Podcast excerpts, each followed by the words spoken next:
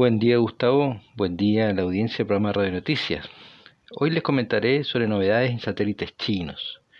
El 15 de agosto se lanzó el quinto Gaofen 9, junto a otras dos cargas útiles menores, en tanto que se anunció que el Gaofen 7 ya está operativo y prestando servicios al Ministerio de Recursos Naturales, al Ministerio de Vivienda y Desarrollo Urbano Rural y a la Oficina Nacional de Estadísticas de la, del país chino. Además, los científicos están trabajando en el lanzamiento de un satélite con tecnología para la detección de ondas gravitacionales en el espacio, que es el Tianqin 2. Bueno. Un cohete Long March 2D que, se, que despegó de Jinhuan en el desierto de Gobi transportó el satélite óptico de detección remota Gaofen 9 junto al Tiantou 5, que es experimental que transporta eh, sensores remotos, incluso receptores AIS.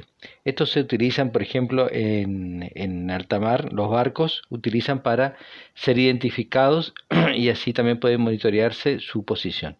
Y el tercero es un satélite de pruebas multifuncional desarrollado por el Ejército Popular de China, con el cual se probarán nuevas tecnologías de comunicaciones, navegación y teledetección.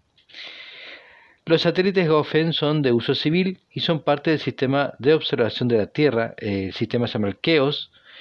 Eh, su uso son la agrimensura, planificación urbana y asistencia en caso de desastre.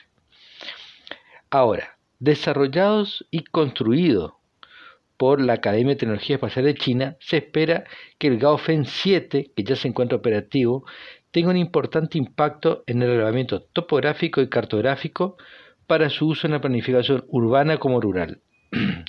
Este se encuentra en una órbita a 500 kilómetros de altura con cámaras de escaneo lineal que permiten eh, formar imágenes en 3D y un altímetro láser para medir la altura de los objetos en la superficie.